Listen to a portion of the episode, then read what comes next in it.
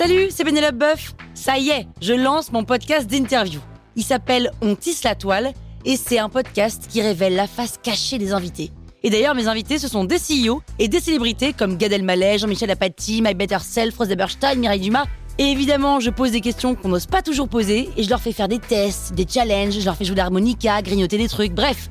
Rendez-vous sur On tisse la toile pour découvrir une interview tous les lundis. Ciao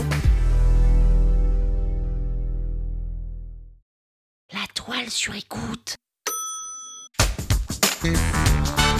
Salut, c'est Aurélie Moulin. Vous voulez vous démarquer sur Instagram? Vous êtes au bon endroit.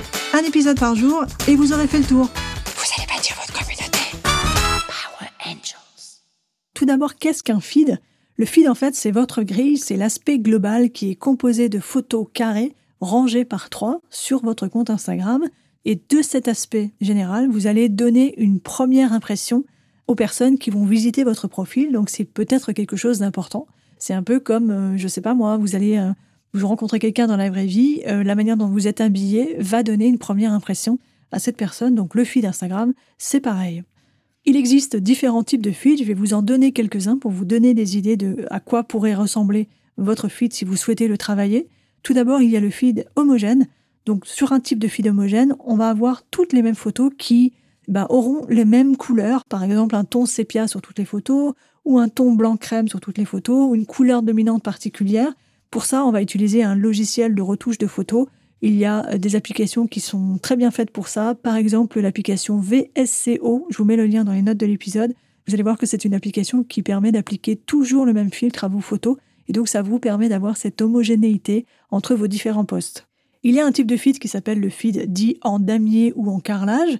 Donc dans ce type de feed, ça consiste à poster un post sur deux qui se ressemblent. Par exemple, vous pouvez opter pour l'option de publier un post, une photo et un post, une image avec du texte. Et comme ça, vous alternez un post photo, un post texte, un post photo, un post texte. Ou alors, vous pouvez opter pour l'option d'avoir un post, un produit, un post, une photo de paysage, un post, un produit, un post, une photo de paysage. Et là, pour le coup, vous aurez au global un feed qui ressemble à un plateau de jeu de dames, un feed en damier. Troisième type de feed, le feed dit en triptyque. Donc là, ça consiste à travailler votre feed par rangée de trois, toujours dans le même ordre. Donc par exemple, vous pouvez choisir de publier trois photos d'une même session de shooting photo. Et là, pour le coup, vous aurez le même ton pendant trois sessions. Et là, pour le coup, vous aurez le même ton pendant une même rangée de photos. Ou alors, vous pouvez opter pour une couleur dominante pendant trois postes. Donc une couleur, ça va être bleu, une couleur, ça va être vert, une couleur, ça va être jaune, une couleur, ça va être orange. Donc ça, c'est possible. Au final, ça va vous faire un fil en triptyque. C'est l'option que j'ai choisie. Mon logo est composé de trois citrons, un bleu, un rouge, un jaune. Et donc, je reproduis ce même logo, en gros, sur mon feed en triptyque où je vais choisir de publier tous les trois postes. Un poste bleu, un poste rouge, un poste jaune. Enfin, il y a un autre type de feed qui est assez connu aussi, c'est le feed en mosaïque. Ce type de feed consiste à avoir des photos qui sont découpées en plusieurs postes. Et pour voir cette photo dans son entièreté, il faut se rendre sur le profil pour la regarder dans son ensemble. Si vous partez sur un type de feed et travaillez de ces exemples-là, il est peut-être utile pour vous d'utiliser un outil de planification qui vous permet de prévisualiser votre feed pour voir à quoi il ressemblera lorsque vous aurez publié. Pour ça, vous pouvez utiliser un outil comme Planoly ou comme Preview, ce sont des applications. Je vous mets là aussi les liens dans les notes de l'épisode pour pouvoir aller les télécharger et les tester. Alors pour les feeds, en fait, il y a deux écoles. Soit on choisit de s'en préoccuper parce que pour nous, c'est important, et donc du coup, ça va nécessiter de le construire et nécessiter de l'organisation.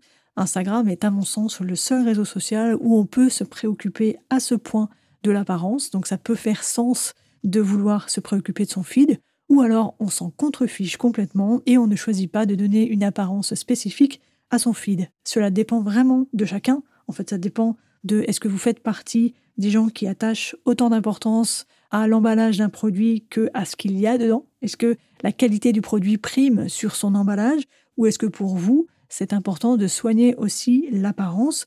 Donc sur le fil d'Instagram, en gros, c'est un peu pareil. Il y a ces deux écoles, il faut choisir l'école dans laquelle vous souhaitez évoluer. Alors de quelle école êtes-vous? Êtes-vous plutôt pour un feed optimisé ou un feed plutôt freestyle? Sur écoute.